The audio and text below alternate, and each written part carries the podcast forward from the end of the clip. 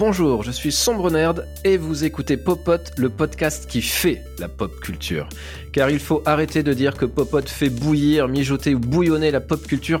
Soyons réalistes, désormais nous faisons et défaisons la pop culture.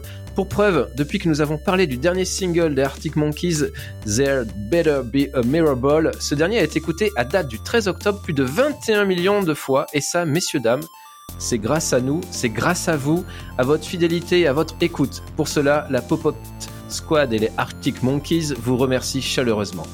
Au programme du 13e épisode, un peu d'actualité, euh, le jeu vidéo Ash of Gods, le roman Le Monde après nous, la série Les Papillons Noirs et le film Werewolf by Night et bien sûr un quiz musical et tout cela après le jeu. Ce sont des hommes brillants. Est-ce que l'un d'entre vous a un semblant d'information concrète à me soumettre Sexy, sensible, dynamique, brillant. Eh ben dis donc, c'est une sacrée bête. Je mis le doigt sur du lourd. D'entrée, les mecs comme nous, ils peuvent pas les verrer. Leur méthode, c'est d'être des pros. Ils vont changer l'histoire. Ils sont là, ils sont là Tous en piste, les clowns Et c'est parti comme en 14. Après cette introduction tout en humilité, il est temps d'entrer dans le vif du sujet. Vous les connaissez maintenant, je n'ai presque plus besoin de les présenter. Ce sont vos influenceurs préférés, vous aimez reconnaître leur voix dans la rue, les alpaguer et leur demander des conseils. Je crois d'ailleurs, Woodgol, que tu as connu cette situation tout juste hier dans un bar à chat, ou alors que tu faisais c'est le bébé à son papa, hein, c'est le bébé à son papounet, un chat qui n'avait pour seule ambition que de faire sa 28e sieste de la journée. Une femme a reconnu ta voix et t'a demandé un conseil de série à regarder. Et pris de court, tu aurais répondu euh, J'aurais répondu bien sûr le, la série euh, The White Lotus euh, qui passe sur OCS, bien entendu, une très bonne série. Hein. Ah ben j'ai adoré White Lotus en plus, il faudra qu'on en parle. Sinon ça va, Woodgall Oui oui, euh, ça va ça va très bien, ça va très bien. Très heureux d'être là ce soir. Plein de belles choses à annoncer. Bah super.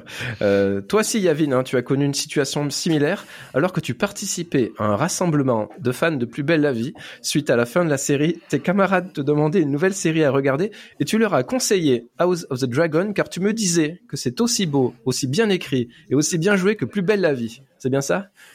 Ah, c'est exactement ça, tu as parfaitement résumé, c'est exactement la même série, franchement tu arrêtes plus belle la vie, tu te mets House of the Dragon, tu retrouves exactement ce que tu aimais. C'est juste la même chose. Parfait. Mais quel enfoiré Comment ça va? Ah, Ça va très bien, et toi? Bah écoute, merci de le demander, parce que jamais personne ne me demande comment je vais, donc merci de demander Yannick, ça me fait plaisir. Euh, S'il y en a un parmi nous dont la voix fait frémir nos auditeurs et nos auditrices, bien sûr, qui écoutent ces épisodes en boucle, et certains en faisant l'amour. Je parle bien sûr de Charlie Boy, qui désormais change de voix lorsqu'il se balade dans la rue pour rester incognito. Comment ça va, Charlie Boy? Ça va. Je suis obligé de parler comme ça maintenant quand je suis dans la rue. non, mais ça va bien. Parce que sinon on nous reconnaît trop, et comme tu l'as dit. Hein. Comme tu l'as dit, euh, trop de succès sur le dernier popote. Et, euh, et encore plus de succès pour celui-là, évidemment, cet épisode 13. Eh ben super. Euh, et oui, l'anonymat, euh, c'est compliqué euh, à le maintenir, mais on y travaille. Avant de passer aux actualités, petit passage par le courrier de nos auditeurs et nos auditrices, vous avez l'habitude. Et je commence par Aline, qui nous vient des Yvelines et qui nous pose une question. J'ai suivi la remise des prix Nobel avec intérêt et je suis très heureuse qu'en français, Alain Aspect a eu le prix Nobel de physique sur ses travaux sur la révolution quantique. Je n'ai pas tout très bien compris. Pouvez-vous m'expliquer un peu ce qu'est la physique quantique, s'il vous plaît? Alors, Aline des Yvelines, très bonne question. Je propose que Yavin vous réponde, car en fan de Marvel, il a vu les films Ant-Man plusieurs fois, il a tout compris, nous, disait-il lors de la pause déjeuner à la cantine de l'entreprise. Donc, il faut que je parle de l'intrication des photons, c'est ça? Parce que c'est ça les travaux d'Alain Aspect qui lui ont valu le prix Nobel. Donc, est-ce que vous savez ce qu'est l'intrication des photons? Du coup, je vais faire un peu participer la communauté, n'est-ce pas, Woodgall? L'intrication des photons, c'est Wikipédia, vite, vite. Ouais, non, mais je te laisse, euh, je, je te laisse en parler, Yavin. Toi, t'es vraiment doué là-dessus. Euh, T'en as, t'en as reparlé ce midi, là, donc euh, vas-y, vas-y, fais-toi plaisir. Voilà, en fait, euh, donc je serais bien incapable de vous expliquer ce que c'est l'intrication des photons. C'est passionnant et sachez qu'Alain Aspect ne dit pas quantique, mais quantique. Voilà. Quantique, en effet. Et on va passer euh, à notre deuxième auditeur qui nous a envoyé Un petit message, Edgar qui nous vient du Gard nous demande Ma copine est fan de vous depuis le premier épisode, mais est victime depuis de popotophilie. Affiche des posters de vous partout, passe vos, vos épisodes en boucle, je n'en peux plus de cette chronique de 25 minutes sur les Beatles, et veut appeler notre premier enfant Charlie Boy. Comment me sortir de cette situation? Edgar Dugard, euh, merci pour cette question et merci surtout d'ouvrir la voie à toutes ceux et à toutes celles qui souffrent de popotophilie et qui n'osent pas en parler. Mon conseil est très simple, exprimez votre amour pardon, exprimez votre amour, bien sûr, pour euh, notre podcast. Postez des avis sur Apple Podcast et faites quatre enfants pour les appeler respectivement Charlie Boy, Woodgold, Yavin et celui qui sera le plus ronchon, sombre nerd. Allez, sans plus tarder, nous passons aux actualités.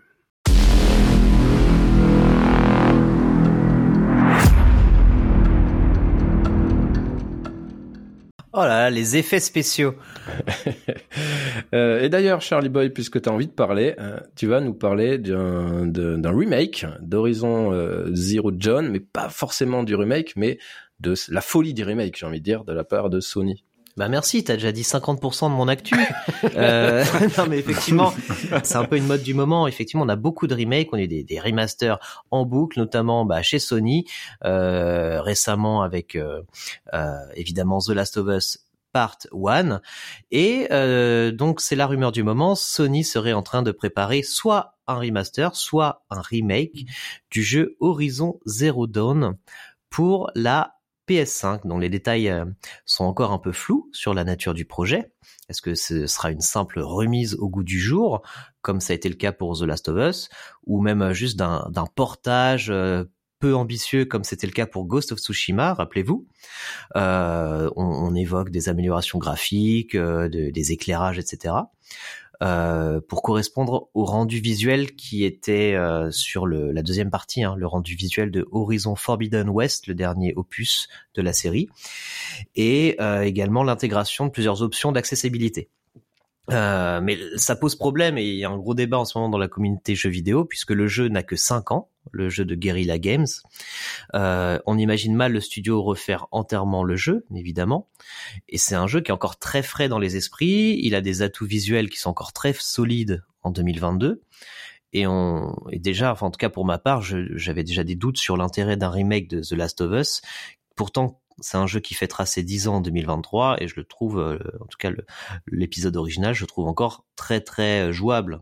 Euh, donc pourquoi euh, pourquoi faire un, un, remake de Horizon Zero Dawn? Eh ben, c'est une bonne question. Eh ben non, c'est l'aspect commercial bien sûr. Horizon Zero Dawn, c'est une valeur sûre du catalogue PlayStation. Euh, donc on suit la logique hein, de The Last of Us. Euh, Sony ne va pas manquer l'occasion de commercialiser cette nouvelle version au prix fort, certainement 80 euros dans le cas de la PS5. Donc c'est un projet qui est jugé opportuniste par, par beaucoup de joueurs. Sachant, et c'est ça l'info, hein, sachant qu'il y a une série qui est actuellement en préparation pour la plateforme Netflix, donc on voit bien comment ils essayent d'aligner un peu les planètes pour refaire un coup marketing sur une licence euh, qui qui fonctionne bien et, euh, et qui n'avait pas forcément besoin d'un remaster. Moi, j'ai beaucoup aimé le pour clôturer ce sujet, j'ai beaucoup aimé le, le titre de Numérama qui titrait euh, Horizon zéro intérêt. et moi, je suis un peu d'accord.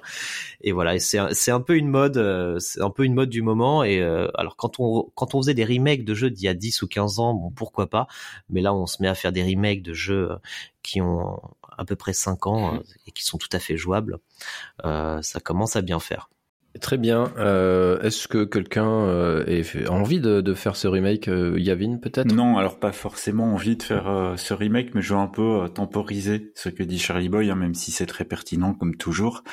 Mais mais simplement en fait, si tu te mets à la place de quelqu'un qui achète une PS5 et qui n'a jamais fait le premier Horizon, bah ça a quand même plutôt du sens finalement d'avoir cette proposition là. Donc oui, évidemment, c'est commercial, mais il y a un public qui peut potentiellement être intéressé et à qui ça peut parler de plutôt jouer bah, un jeu qui a été un peu adapté finalement à sa console quand on sait en plus les difficultés d'avoir une PS5 et euh, après bah, de trouver euh, un catalogue de jeux bah, je trouve ça je trouve ça plutôt sensé. Donc euh, au final ça me choque pas ça me choque pas tant que ça et puis j'oblige personne à l'acheter en soi.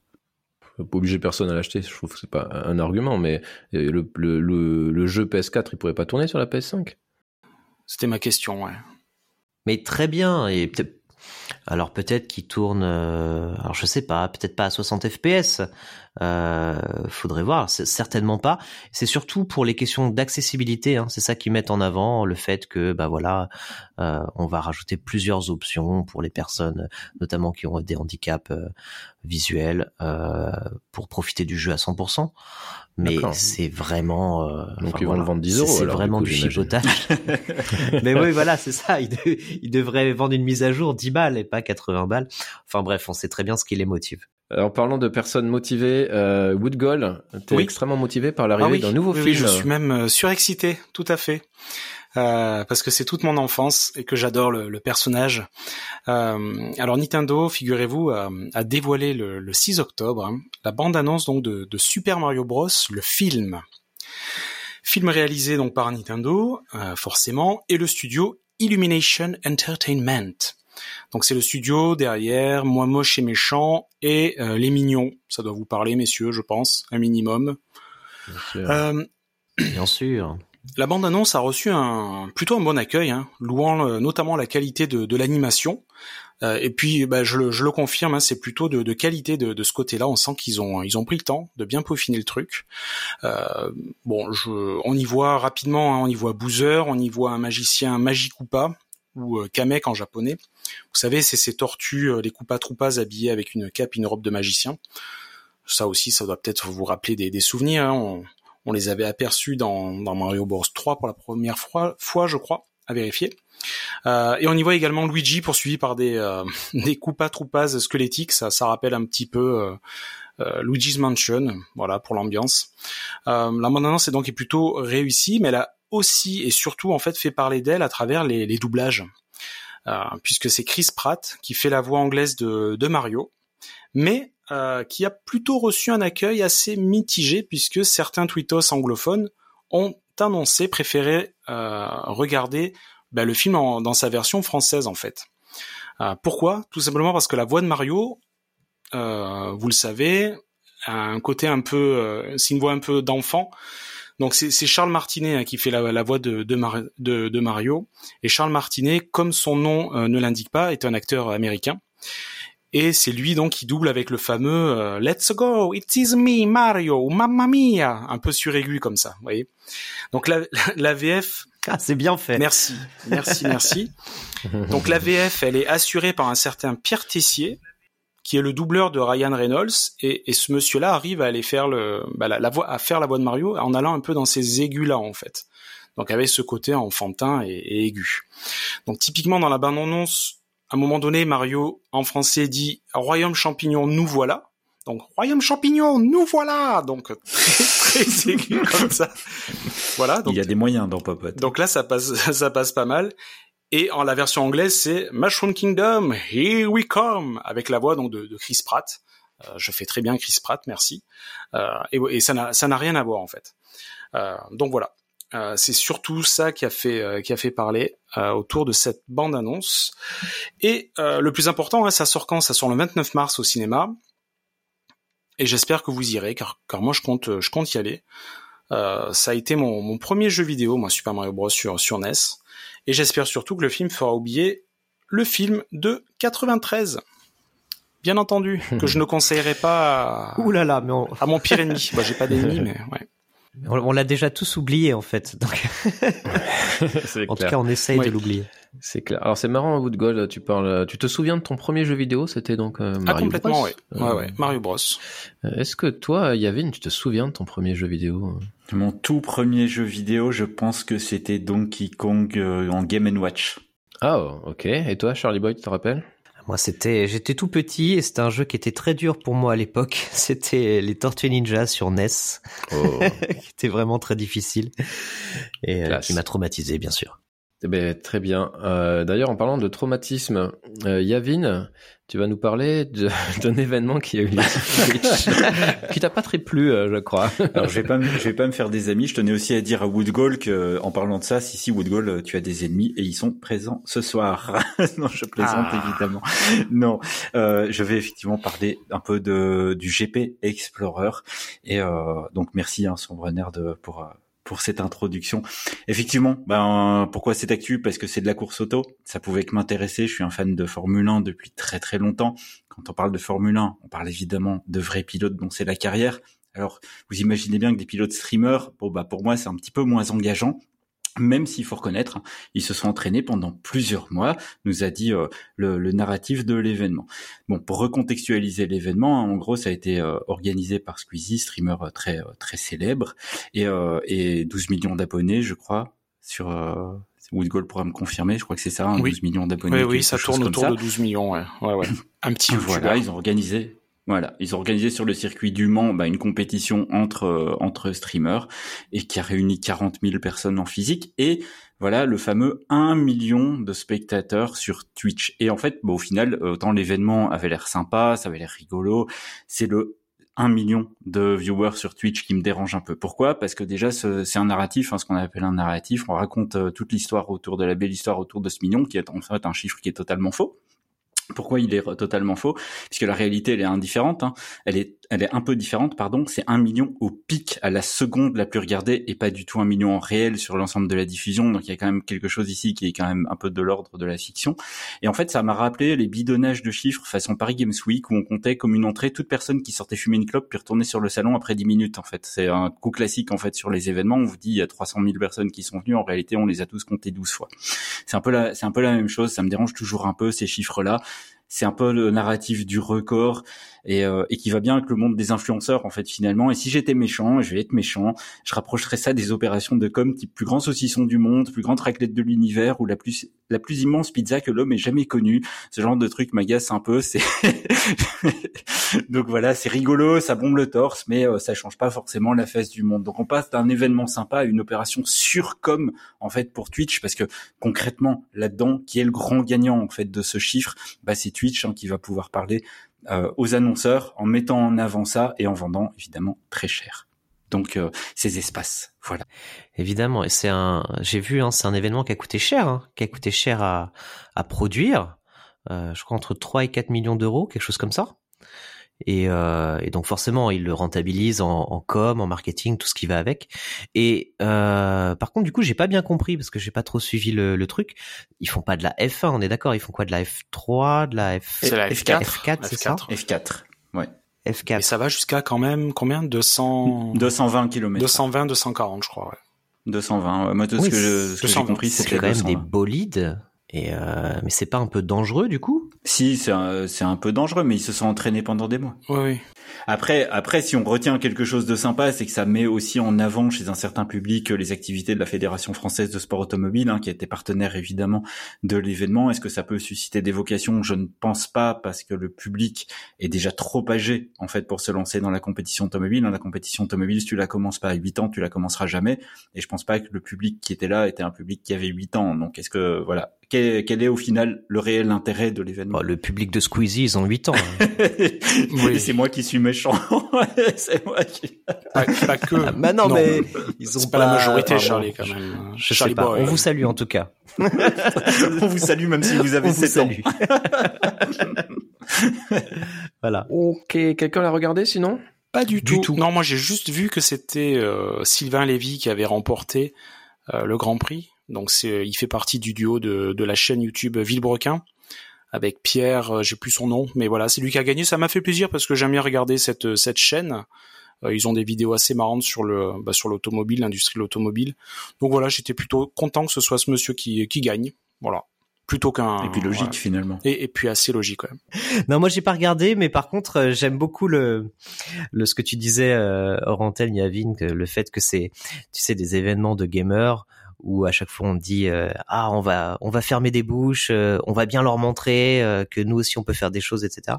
Alors que ça fait des années que la communauté gaming est complètement majoritaire et dans une position de, de domination au niveau du marché devant toutes les autres en fait. Donc ce, ce besoin d'exister, ce besoin d'auto-justification, il commence un peu à lasser quoi finalement. complètement. Il n'y a pas besoin, il n'y a plus rien à prouver si tu veux. Il se comporte comme une minorité oppressée et c'est pas le cas. Euh, très bien, merci euh, à tous les trois. On va passer à des sujets euh, qui m'intéressent un peu plus parce que moi Squeezie je connaissais pas et ça, ça me donne pas On a bien vu que ça t'intéressait pas.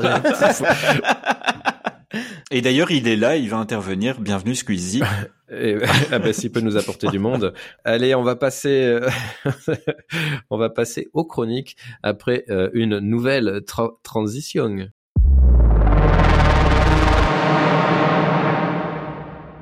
Ouais, on a mis des moyens sur cet épisode. J'adore que tu annonces tes transitions. Faut pas les faire, je sais pas. je, je, débute dans l'animation. Bienvenue dans le premier épisode de Pop. Excellent. Excellent. Euh, allez, Charlie Boy, tu vas nous parler d'un jeu vidéo, je crois, qui s'appelle Age of Gods. Tout à fait, Ash of Gods. Eh bien, eh bien, qu'est-ce que c'est? C'est un tactical RPG développé par Astrum Dust. Alors, qu'est-ce que c'est? Euh, Donc, un tactical RPG, c'est pas la première fois qu'on vous parle de ce type de jeu. Hein. Vous savez, c'est les jeux avec euh, qui ressemblent un peu aux échecs, hein, qui se passent sur des sur des damiers.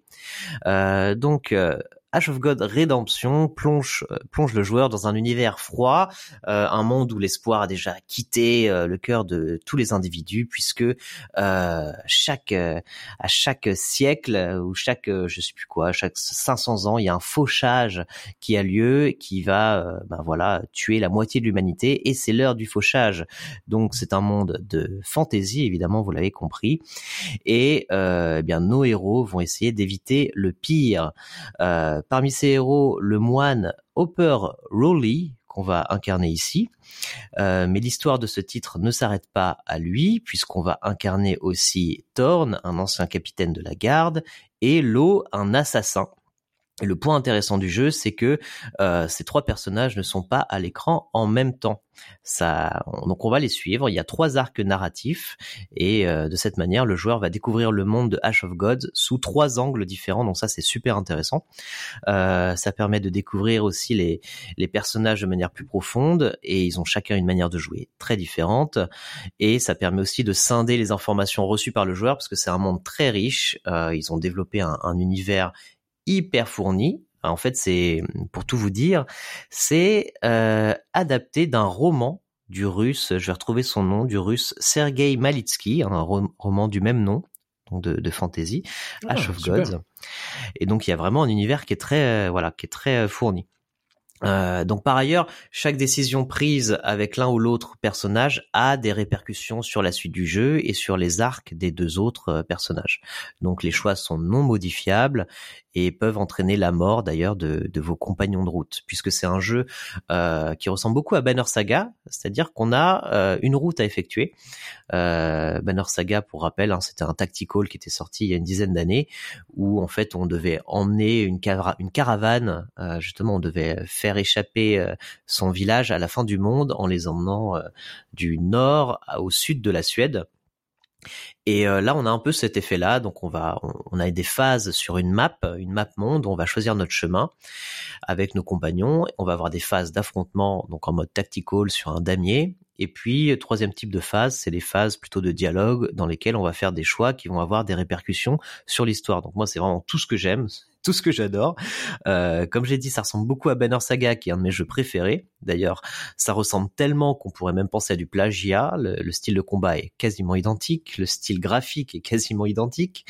Euh, en fait, ils ont demandé, donc le studio hein, Astrum Dust a demandé l'autorisation aux développeurs de, de Banner Saga. C'est assez euh, inédit comme euh, démarche. Ils ont dit bah on adore, on adore votre jeu. Est-ce qu'on peut faire un jeu qui ressemble beaucoup?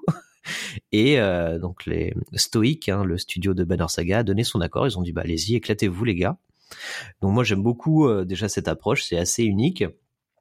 Euh, et donc voilà, moi j'ai beaucoup aimé. J'ai beaucoup aimé aussi le système de permades, hein, donc de, de, de mort permanente, puisque dès qu'on perd un, un, compagnon dans un affrontement, bah c'est fini, il est mort pour de bon.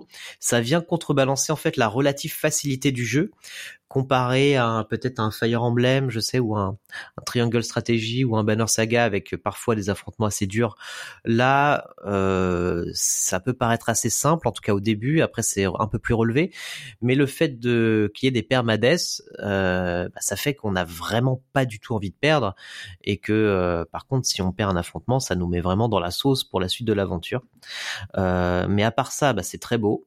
Euh, la musique est géniale. Euh, L'histoire, comme je l'ai dit, elle, est- vraiment passionnante avec un univers qui est très développé. Et voilà, c'est un jeu qui est sorti quand même en 2018, qui est pas tout neuf. Pourquoi j'en parle? C'est parce qu'il y a la suite qui va sortir en ce début d'année, début d'année prochaine.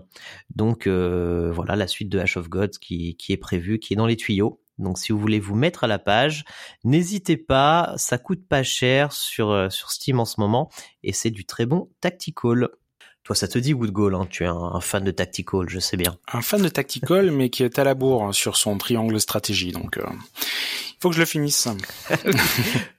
Le jeu fleuve. Le jeu fleuve qui ne, qui ne s'en finit pas, ouais. Qui n'en finit pas. Enfin, c'est terrible. Ouais. Peut-être un jour, à la retraite. Ok, merci. euh, merci euh, Charlie Boy pour euh, cette chronique euh, fort intéressante pour euh, ceux en tout cas qui s'intéressent à ce genre de jeu. Euh, On a compris le message. oui, carrément. On est beaucoup à apprécier ce genre de jeu. et alors, si Merci. on parle pendant les transitions, c'est plus les transitions. hein. Allez, euh, on passe. T'as as envie de parler, Woodgall Eh bien, tu vas parler. Tu vas parler d'une Ah bon série, je crois, avec euh, des, euh, des Ah papillons, oui, je crois. en effet. Alors attends, il faut que je me remémore les papillons, les papillons, les papillons noirs, c'est ça. Tout à fait. Donc je vais vous parler de cette série, Les Papillons Noirs, qui est une série Arte. Euh, partez pas tous euh, en courant, hein, diffusée début septembre 2022. Euh, série scénarisée et développée par des euh, cinéastes dont on connaît pas trop le nom, je sais pas si ça va vous parler. Un certain Bruno Merle et Olivier Abou. Donc voilà, deux cinéastes euh, français. Euh, ils ont fait d'autres choses, mais je les ai pas cités ici parce que euh, ça m'a pas trop euh, parlé. Donc si ça me parle pas, ça ne vous parle pas, car j'ai une meilleure culture que vous. Niveau act... voilà, c'est une, ça c'est dit. On va régler des comptes ce soir. Les Maintenant, papillons t'as des noirs. ennemis. Bah ouais, voilà. J'essaye. de- Il y, a- il y aura un quiz Ah, hein, pour vous départager. j'ai hâte. J'essaie de, m'en faire des ennemis. Ma vie est, est pas assez palpitante.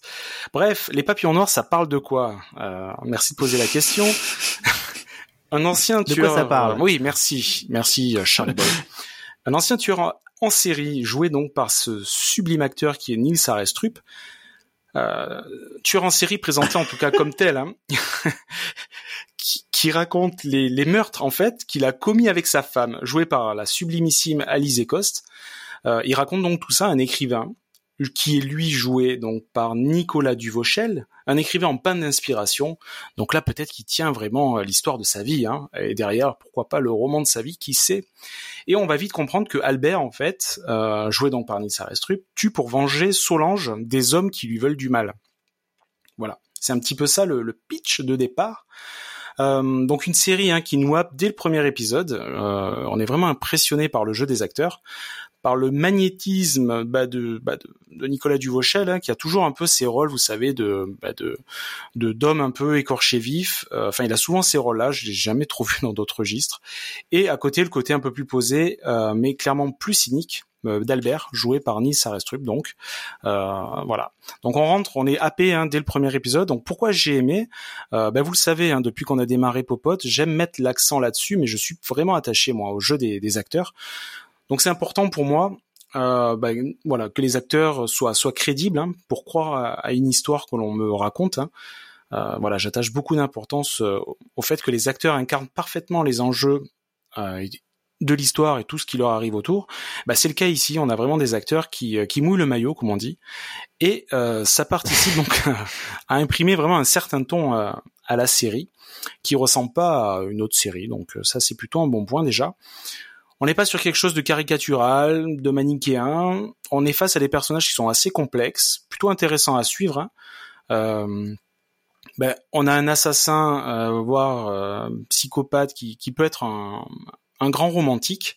En témoigne donc la passion qui unit Albert et Solange, euh, et l'amour maternel euh, de Catherine pour son fils Adrien. Donc ces relations tendres euh, et d'amour entre les personnages, ça c'est plutôt intéressant puisque ça casse vraiment le côté brutal, voire violent des scènes de, flashback en fait. Donc scènes de flashback qui ont tendance, enfin pour la plupart du temps, à se passer dans les années 70 et, et 80. Euh, travail intéressant à ce niveau-là sur la, la photographie aussi, puisqu'on va passer de couleurs chaudes et, chatoyantes dans ces années-là, 70-80, à des couleurs bien plus sombres euh, et bleutées pour le, le présent. Euh, on a pas mal de gimmicks visuels aussi qui font penser au genre du giallo. Euh, vous savez, messieurs, c'est ce genre policier italien qui mélange érotisme et violence graphique, notamment porté par un réalisateur comme Dario Argento.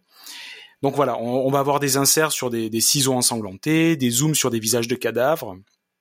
Donc ça rappelle, on a vraiment parfois l'impression de regarder un, film euh, de, ce genre-là, le Giallo, un film des années 70. Voilà, donc aussi je, bah, je le place ici, mais c'est âme sensible à s'abstenir et on a, on peut avoir un peu des, des, scènes un petit peu, un petit peu gore. Donc voilà, soyez prévenus. Euh, bref, tout ça pour dire que cette maîtrise technique fait qu'on a affaire à, un, à plutôt un, un, bon divertissement et, je vous l'ai dit au début, hein, très bien interprété. J'ai trouvé par contre que le final très nouillé un petit peu en longueur, on a pas mal de rebondissements un peu surfaits. Euh, moi, ça m'a fait un petit peu décrocher euh, de, bah de, de la relation centrale entre Albert et, Solange. Mais voilà, ça en fait, euh, ça enlève pas le côté qualitatif de, de la série. Euh, donc c'est visible sur Arte Replay et sachez que la série arrive le 14 octobre sur Netflix. Voilà. Donc si vous avez la flemme ah oui, d'aller sur Arte Replay, oui oui, ça arrive sur Netflix le 14 octobre. Et dernier point, vous pouvez le roman écrit. mais vous, pouvez payer si vous voulez. Oui, oui, c'est moins cher que gratuit. Et du coup, euh, fun fact, hein, le roman écrit par Adrien sous le pseudo de, Maudit dans le film est achetable en vrai, en fait. Donc c'est comme si le, le, livre était sorti de l'écran comme ça pour pour être achetable dans la vraie vie. Bon, j'ai pas lu le livre, hein, mais euh, mais ça a l'air pas mal. Sympa. Moi, tu m'as eu à Nils Arestrup.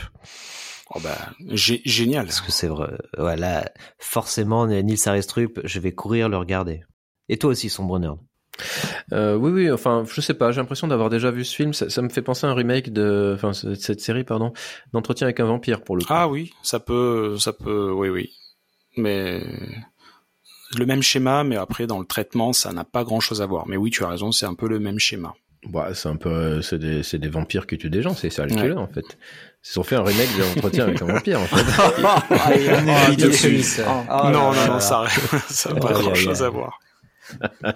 Alors attention, c'est pas un chef ah, C'est gratos. C'est pas la, la, série de la décennie, hein, mais, mais voilà, ça se regarde pas mal. Ok, eh bien, euh, écoute, euh, oui, en vrai, je suis plutôt pas du tout intéressé. non, mais c'est parce, parce, que les, les, les, histoires de, de, de serial killer, j'en peux plus. j'en peux plus, j'en ai marre. Euh, donc, euh, mais euh, tu l'as bien vendu pour des gens qui s'intéressent aux serial killer comme ah, Charlie Boy. J'ai donné envie au moins à Charlie Boy de, de voir la, la série. Et toi, Yavin, ça donne envie ou pas? Bah, malheureusement, euh, je vais pas aller dans ton sens, Woodgold, mais c'est tout simplement parce que je ne supporte pas le gore. Donc c'est aussi simple que ça. Donc malheureusement, je vais faire l'impasse. Ah mince D'accord, tant pis. Oui. Il n'y a pas que du gore, hein. il y a des scènes un petit peu olé olé. Je sais que toi, tu es très friand. Euh, mais non. non. Pas du tout. oh, tant pis, tant pis. Next. eh bien, eh bien, comme tu as dit next, euh, en effet, euh, nous allons passer à autre chose. Nous allons passer au quiz.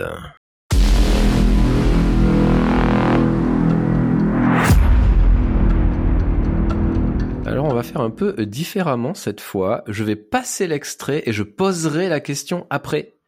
Et comme ça, vous ne répondrez pas pendant. Euh, évidemment, c'est le premier qui répond qui gagne un point et, euh, et euh, le gagnant euh, gagnera bien entendu le respect éternel, au moins jusqu'au prochain quiz du, du, public, des auditeurs et des auditrices, et évidemment le mien. Est-ce que vous êtes prêts? Oui. Ça marche. Très bien. Ça, cet enthousiasme, ça, ça, ça, on est concentré. Euh, ah, mais oui, je suis très focus. C'est ça, on est hyper on est concentré. Alors on y va, on y va. C'est parti. Et j'ai crié, crié, Ali, pour qu'elle revienne, et j'ai pleuré, pleuré, oh, j'avais trop de peine, ah, j'ai crié, crié,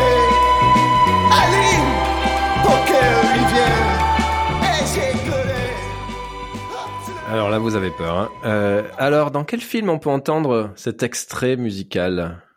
Et on l'entend que dans un seul film. Aucune idée. Oui, une comédie musicale? Tellement quelque chose. Euh... Est-ce Ah que là c'est là une là comédie là. musicale? Alors je Ah, vais. C'est terrible. C'est dur. C'est dur Je si on crois n'a pas vu le film. Donc je, je vais et vous aider. C'est un film. Alors, c'est un film dans lequel on trouve euh, Timothée Chalamet et euh, cette chanson, il est à l'écran euh, lorsque cette chanson passe. Ça vous aide Eh pas oui. Non, bah, pas tu sais, euh, oui, moi oui. c'est pas un Marvel. Hein. C'est pas d'une.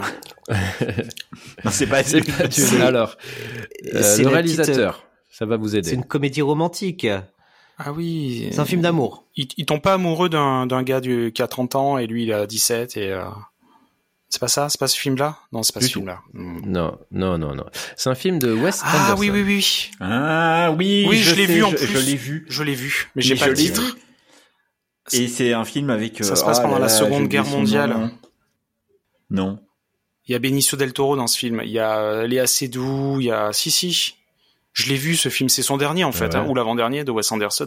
Oh là là. Tout à fait, tout à fait. T'es pas loin, t'es pas C'est loin. French Dispatch. Oui, c'est Ouais, ça. mais t'as regardé sur Google. Ah T'as regardé sur Google Non, ou mais- Non, Moi, mais j'ai t'as dit c'est le dernier Wes Anderson, donc euh, c'est- Ah bah oui, bah, ça fait 5 forcément. minutes que je l'ai dit, hein, t'as eu le temps de taper. Et, et puis Charlie. Alors je rappelle. Non, mais il a, il a dit c'est le dernier Wes Anderson, donc c'est forcément celui-là.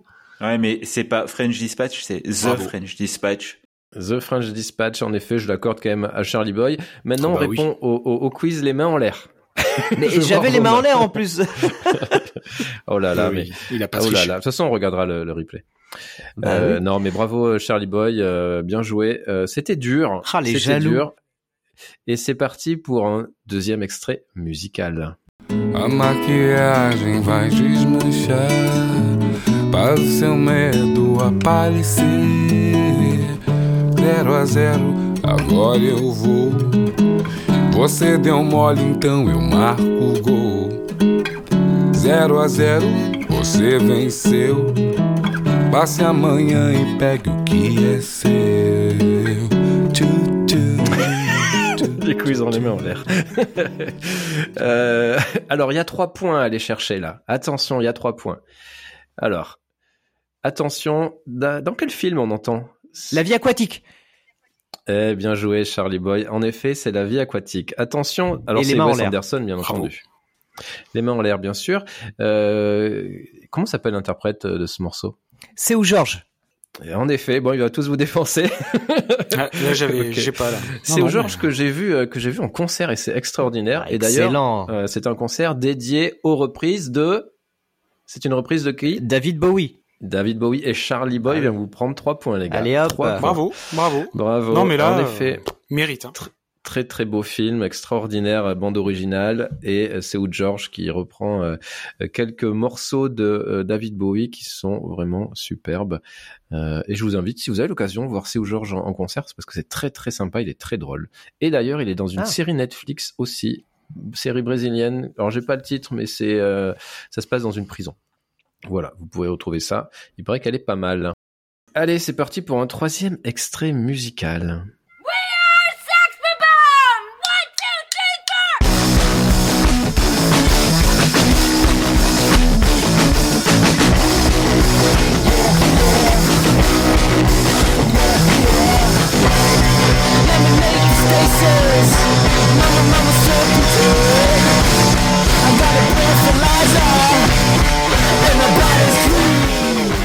Alors, euh, We Are Sex Bobomb, on entend ce morceau dans quel film Dans un film de Quentin Tarantino. Pas du tout.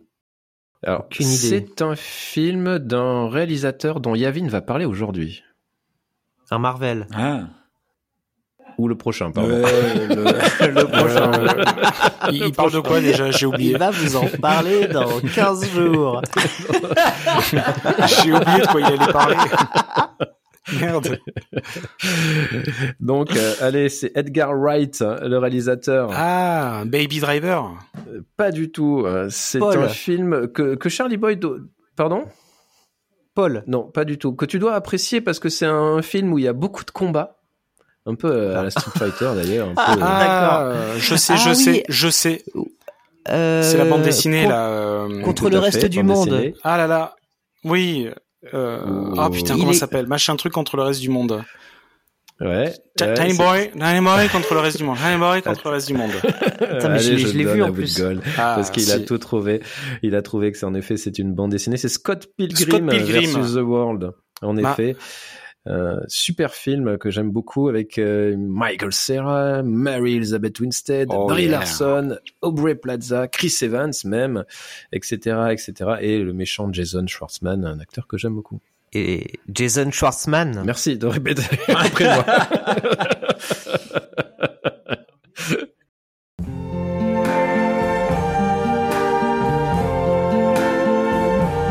I see trees of green, red roses too. I see them bloom for me and you. And I think to myself, what a wonderful. Allez, il y a plusieurs points à aller chercher aussi. Euh, comment s'appelle l'interprète de cette chanson? Ray Charles. Louis Armstrong. En effet, c'est Louis Armstrong. Ah merde, je confonds les deux. Eh oui, euh, ça s'entend. Euh, Est-ce que vous savez que c'est une chanson qui est sortie en 1967 et euh, qui n'a eu aucun succès quand elle est sortie? Et euh, c'est un film qui a révélé cette chanson euh, 19 ans plus tard, 21 ans plus tard, pardon. Est-ce que vous savez c'est quel film qui révèle cette chanson? Die Hard. Du tout. c'est un film. C'est une comédie romantique. Ah non. Pas du tout. C'est un film de guerre. Apocalypse Now. Ah. Platoon. Non, Platoon, c'est les années euh, 80. C'est un film euh, Né un qui 4 se juillet. passe au Vietnam. Ah oui, oui, oui, je vois. Apocalypse La ligne rouge. Now. Full Metal Jacket. Non, non. non. Donc c'est Non, il y en a un 88, troisième. Ouais, ouais, ouais. 1988. O- Oliver, euh, Oliver Stone, le réalisateur. Toujours pas.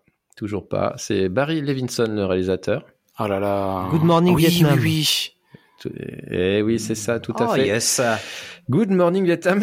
Décidément, Charlie Boy est en train de vous massacrer. Ah, je vous roule Euh, il dessus. va falloir que je trouve un moyen de lui enlever des points.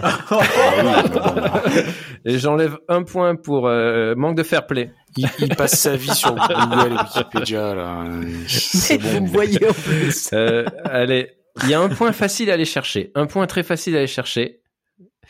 Quel est l'acteur principal de ce film? Robin Williams. Robbie Williams. Ouais, Woodgall qui, qui a trouvé enfin un point. Ah, quand même. Je sauve l'honneur. J'avoue.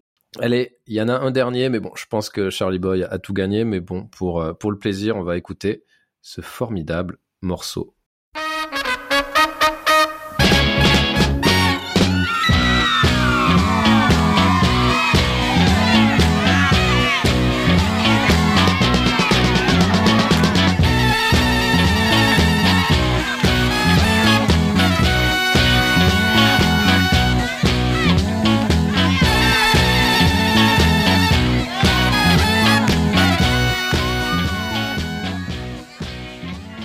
Alors déjà, est-ce que vous connaissez le titre de ce morceau? Pas du tout. C'est Euh, dans un non. Quentin Tarantino, ça. Euh, Donc c'est Soulfinger de Barkeys. Ok. Mmh. Euh, dur, hein, moi je me rappelais pas non plus. hein, je, je ne vous jette pas la pierre, bien entendu. Néanmoins, euh, il faut trouver le un film. Je vais vous aider évidemment, dans lequel euh, ce morceau euh, a été entendu, et c'est un film dans lequel on trouve un certain McLovin. Ah, grave, super grave. Super grave, en effet. Eh ben, pff, écoute, Charlie Boy, t'es, Qu'est-ce que tu veux Ah bah oui. T'es juste, t'as roulé sur tout le monde. Il y a, Ouais. y a pas photo. euh, c'est, y a pas de suspense. euh, Vous avez vous- compris, Qu'est-ce que euh, vous en pensez? Les autres Vous êtes un peu dégoûtés? Vous, Vous avez êtes compris euh, comment il, humiliés? il passait son temps, quoi, les week-ends. Ouais, Voilà. non, mais c'est ça, il Merci les losers. en fait. Euh, Voilà. Il que ça de sa vie, en fait. euh, ouais, ouais. C'est- Ouais. Tout ça pour briller en société. Bon, et ben écoutez, ce que je propose maintenant, c'est que euh, nous reprenions le fil des chroniques. Et c'est à toi, Yavin, de nous chroniquer un petit roman qui, je crois, tu n'as pas super beaucoup aimé. Ouais, et on va encore dire que, enfin, on va encore dire, on va dire pour la première fois que je joue un peu le ronchon de service, hein, puisqu'après euh, GP Explorer que j'ai pas beaucoup aimé, je vais vous parler d'un livre que j'ai pas beaucoup apprécié non plus, écrit euh, par un écrivain au nom totalement imprononçable, et je sais que Boudgol va se moquer de moi et me faire répéter le nom de Rouman Alam, écrivain euh, donc au nom imprononçable. Oui, comme une impression de déjà vu. Elle est bien amenée, celle et, euh, et donc, euh, ce roman s'appelle Le Monde après nous. Et c'est l'histoire d'Amanda et Clay, un couple de très très beaux New-Yorkais, très très riches New-Yorkais, qui ont deux enfants très très beaux et eux aussi très très riches, même s'ils n'ont rien fait pour. Et ce couple décide d'aller passer bah, des vacances à Long Island, un peu comme tous les New-Yorkais blindés de pognon, hein, finalement, dans une superbe maison avec piscine et où tout est réuni pour des vacances de rêve, loin de l'agitation de leur mégalopole d'origine. Et puis d'un coup, dans le roman, au bout de quelques dizaines de pages, bah, tout bascule. On entend parler d'un bruit sourd, très lointain, un bruit dérangeant. Et puis on frappe à la porte. Et là, ils savent pas trop quoi faire. Ils ont peur. C'est la nuit. Euh, qui euh, peut bien frapper à la porte à cette heure-là? Ils vont finir par aller ouvrir la bête de baseball à la main. Et ils se trouvent face à deux noirs, en fait, deux personnes noires. Et bah évidemment, le doute s'installe, la peur s'installe. Qui sont ces gens? Bah, Ces gens prétendent être les propriétaires de la maison et notre couple de bienheureux New-Yorkais en doute fortement, notamment, et on le comprend vite, bah, parce que ce sont des Noirs et donc l'idée qu'ils soient propriétaires d'une demeure aussi prestigieuse leur paraît totalement, totalement improbable. Mais au final, ils vont pas avoir le choix de laisser ces pauvres gens dehors, donc ils les font rentrer et toute une discussion va s'enclencher. Donc l'idée, c'est un huis clos censé être oppressant et sur lequel J'aurais aimé vous dire vraiment un bien fou parce que là, ça m'a vraiment, vendu du rêve en lisant le quatrième de couve et le résumé, mais hélas, et une fois n'est pas coutume, bah, je vais vous le déconseiller, car je me suis en fait profondément ennuyé passer les 50-60 premières pages, savoir que le, livre en fait 304, et je me suis dit que bah, plutôt que m'être ennuyé tout seul, bah, on allait s'ennuyer à plusieurs, hein, avec vous trois et tous nos auditeurs, c'est quand même plutôt plutôt sympa, comme ça je suis pas le seul à, à m'être ennuyé, et c'est pourquoi je vous parle de ce livre, mais avec euh, grand plaisir. Non mais blague à part, c'est un roman, bah, franchement, qui aurait pu être génial parce qu'il partait d'une idée vraiment fantastique. Et, c'est bien ça qu'en fait qui est frustrant, c'est on part de, cette idée qui est absolument euh, fantastique de confronter un couple de, de blancs très riches face à des noirs qui ont l'air en fait euh, plutôt très pauvres, mais qui en fait seraient les propriétaires de la maison. Et il y avait tout un jeu à installer autour de la thématique de la peur de l'autre. Et c'est peut-être ça que l'auteur a essayé de faire passer, mais on le perd complètement au bout de quelques dizaines de pages et on ne sait plus du tout où ça va, on sait plus très bien de quoi ça parle, après cette introduction de haut vol, et on a vraiment l'impression que le roman se perd, que le discours devient opaque, et j'ai lu mille fois sur des sites euh, type Babelio, etc., euh, etc., que ce roman parlait de nos peurs, et à part le début, bah, je l'ai jamais vraiment ressenti, et donc je reste très très mitigé sur un roman qui est un peu trop obscur à mon goût, donc bah voilà, c'est euh, finalement cette chronique c'est un petit peu pour dire, ça a l'air alléchant, la couve a l'air alléchante, la quatrième de couve a l'air alléchante, bah méfiez-vous un peu, parce que ça a l'air vraiment génial, et puis bah ça l'est pas. Ok, ça a pas, ça a pas marché sur toi hein, vraisemblablement, mais je crois Woodgall que tu as envie de le lire. Oui, complètement. C'est tout à fait ma cam, ce genre de livre. Redis-nous le nom de l'auteur, euh, Yavin, s'il te plaît. euh, c'est Le Monde après nous. c'est son, nom. C'était pas ma question, mais ok. Il s'appelle comme ça. Il s'appelle Le Monde après nous. Le Monde après nous, d'accord. Oui, oui. Non, Rouman Alam. Rouman Alam, très bien. Eh bien, merci pour cette chronique littéraire. C'est sorti là, à la rentrée de littéraire, d'ailleurs? C'est sorti tout tout récemment aux, éditions du Seuil. Ok, eh ben cool, on aura on aura parlé d'une de la rentrée littéraire grâce à toi Yavin. Euh, donc c'est c'est chouette euh, et euh, sans transition, enfin si en fait je vais lancer une transition et je vais vous parler de quelque chose.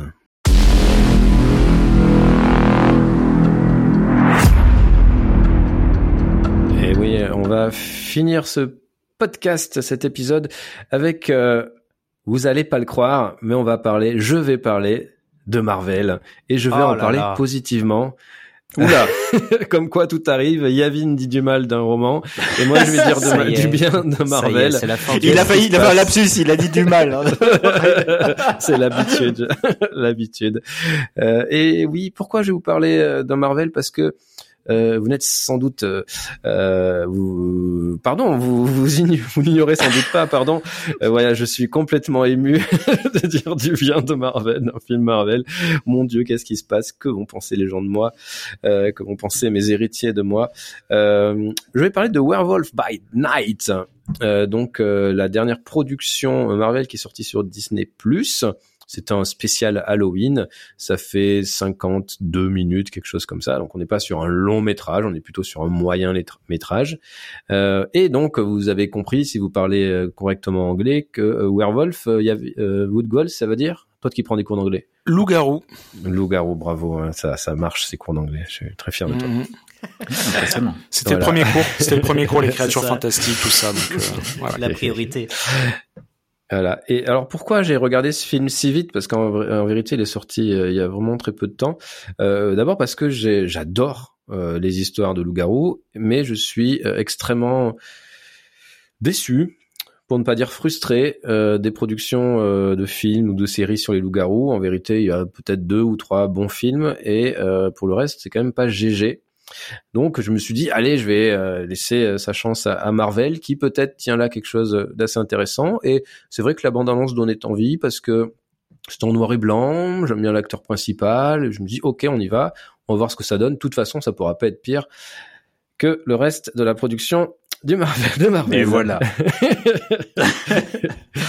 euh, et donc ouais, j'ai plutôt aimé. Euh, j'ai fait des plus et des moins dans mes notes. Je vais, euh, je vais commencer par un truc qui est vraiment hyper intéressant pour le coup. Euh, C'est-à-dire qu'avec ce, euh, ce moyen métrage, euh, disons cela, l'idée c'est de renouveler l'univers de Marvel. Ça, c'est hyper intéressant parce que ça fait, je sais pas combien de temps ils bossent dessus, là, 15 ans peut-être qu'ils ont commencé euh, avec le MCU. Ça commence 2007, 2008 avec Iron Man, mais techniquement, en fait, ils ont inclus le Hulk sorti un peu plus tôt. C'est vrai, c'est vrai. Bon, en tout cas, plus de 15 ans euh, maintenant. Et voilà, ça commence, euh, enfin, ça fait longtemps que ça tourne en boucle. Et donc là, l'idée, c'est d'introduire des monstres dans l'univers Marvel. Vous savez, si vous lisez euh, des comic books, ou même si dans le passé, vous avez regardé peut-être des Blade, vous savez que dans Marvel, il y a des monstres par monstre, on va entendre euh, euh, des, des, vampires, des loups-garous, euh, mais et, plein d'autres choses, bien entendu. Donc, du coup, moi, ça m'a ça m'a beaucoup intéressé parce que j'aime vraiment les films de monstres. Euh, j'ai beaucoup regardé dans ma jeunesse et j'aime bien revoir des films de la Hammer, des films de Universal Monster là. Donc voilà, c'était les, films qui, étaient produits par, par bah, la société Universal avec plein de monstres. Donc tout ça j'aimais beaucoup. Donc euh, je me suis lancé euh, dans ce dans ce, ce petit euh, ce petit film et j'étais vraiment plutôt ravi et je vais dire ce qui m'a un peu moins plu. Du coup, qu'est-ce qui est intéressant? J'ai dit le renouvellement de l'univers Marvel, bien entendu. Il y a l'introduction de nouveaux personnages, donc en particulier Jack Russell, qui est donc le loup-garou, qui est joué par Gael Garcia Bernal. Ah, j'adore. qu'on a vu peut-être dans Mozart is the Jungle, qu'on a vu dans Babel, et dans Amour Chienne, merci. Très très euh, très très chouette acteur que j'attendais vraiment pas dans le Marvel Universe pour le coup, très surprenant, ce qui m'a poussé aussi à, regarder ce, ce, petit film. Il y a aussi euh, un personnage qui s'appelle Man Sing, l'homme euh, chose, euh, et il y a euh, le personnage d'Elsa Bloodstone qui est joué par Laura Donnelly, qui a été vue en particulier dans Outlander.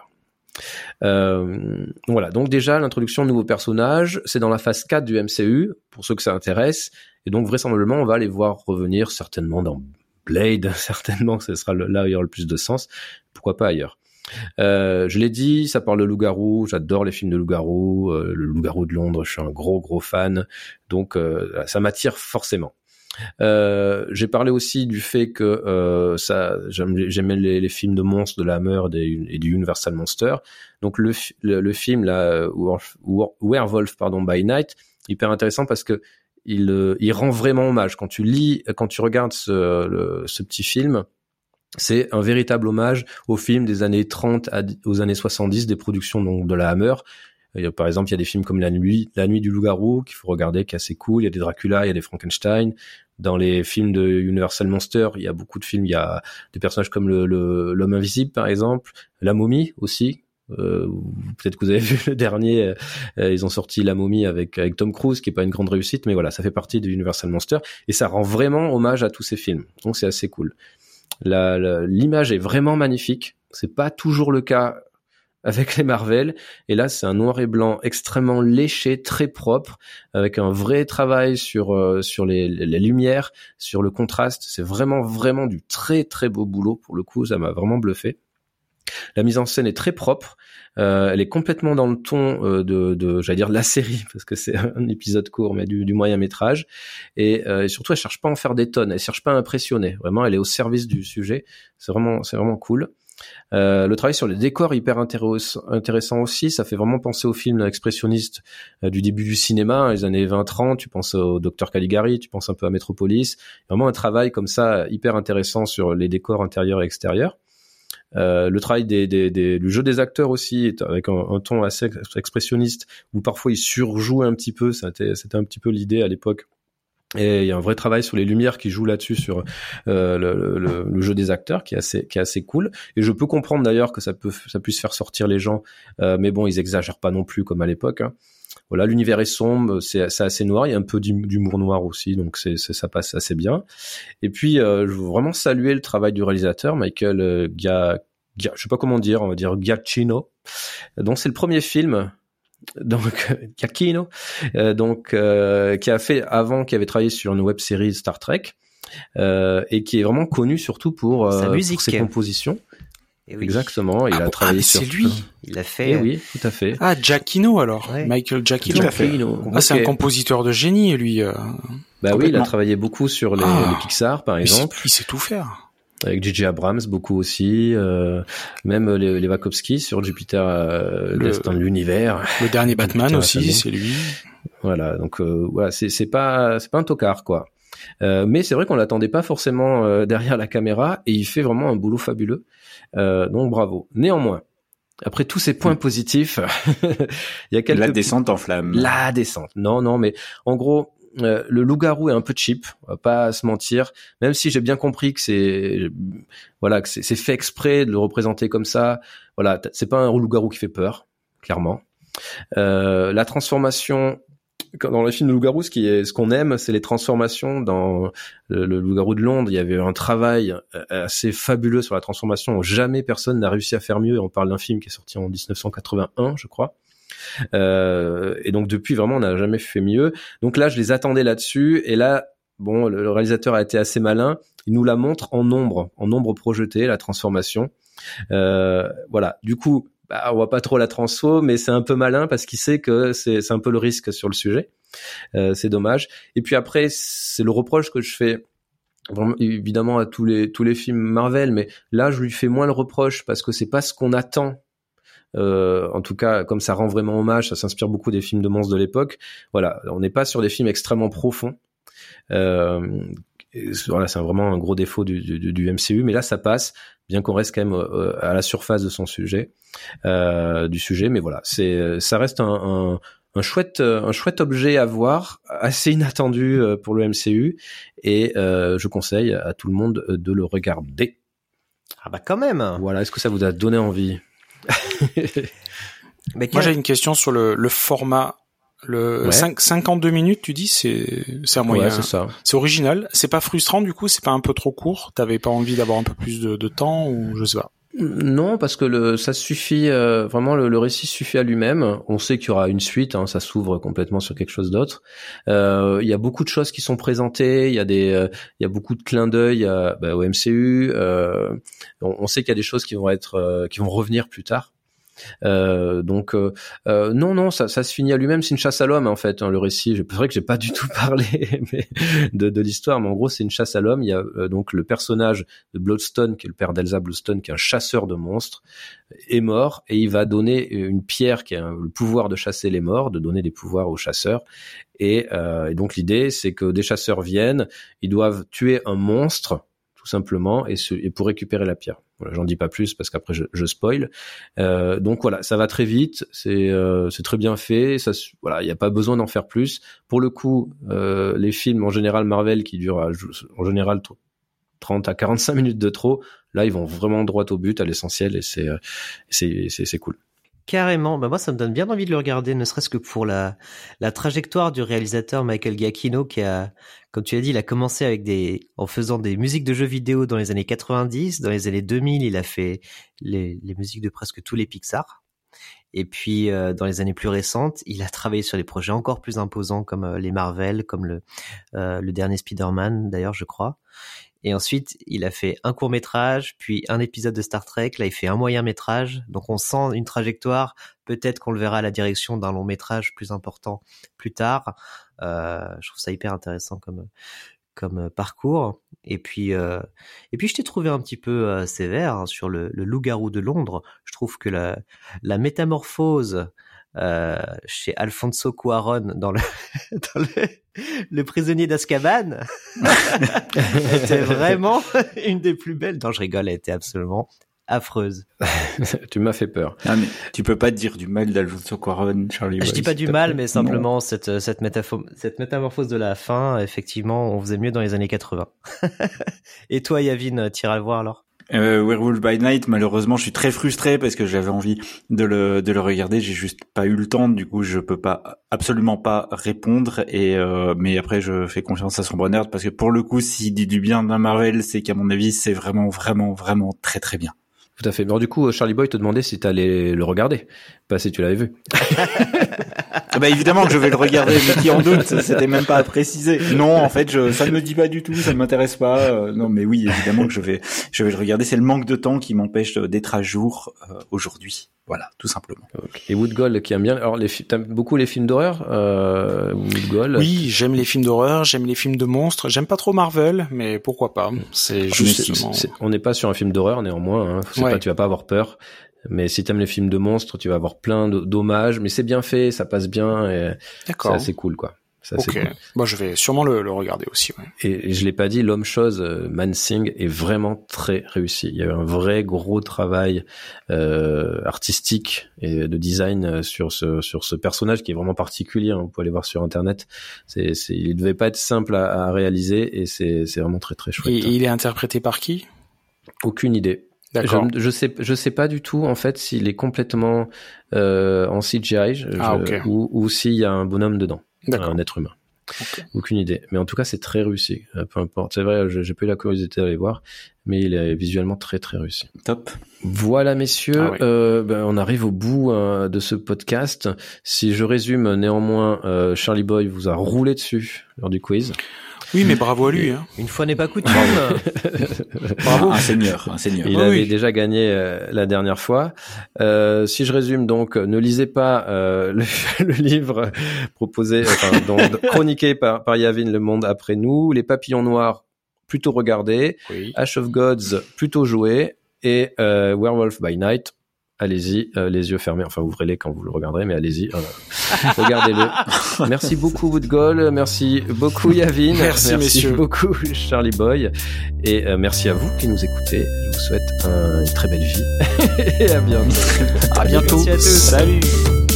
Ciao.